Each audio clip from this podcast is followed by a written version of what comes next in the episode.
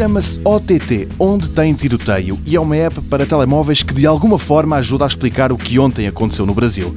Trata-se de uma plataforma colaborativa onde os cidadãos do Rio de Janeiro podem marcar os locais onde estão a ser disparados tiros, isto de forma a que se possam evitar essas zonas e alguma bala perdida. Os criadores da app, que nasceu em 2016, sublinham que a principal missão da Onde Tem Tiroteio é retirar todos os cidadãos das rotas dos arrastões ou, por exemplo, das falsas operações stop.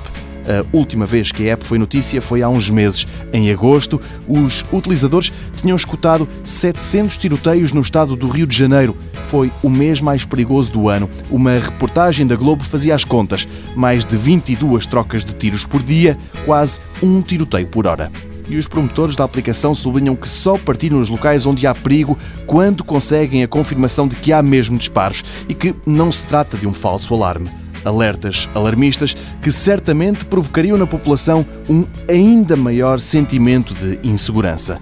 É uma época que está muitíssimo longe de ser necessária em Portugal, mas que no Brasil tem vindo a alargar o seu espectro de atuação. Em maio chegou a São Paulo e em breve, dizem os promotores, vai chegar a mais estados brasileiros.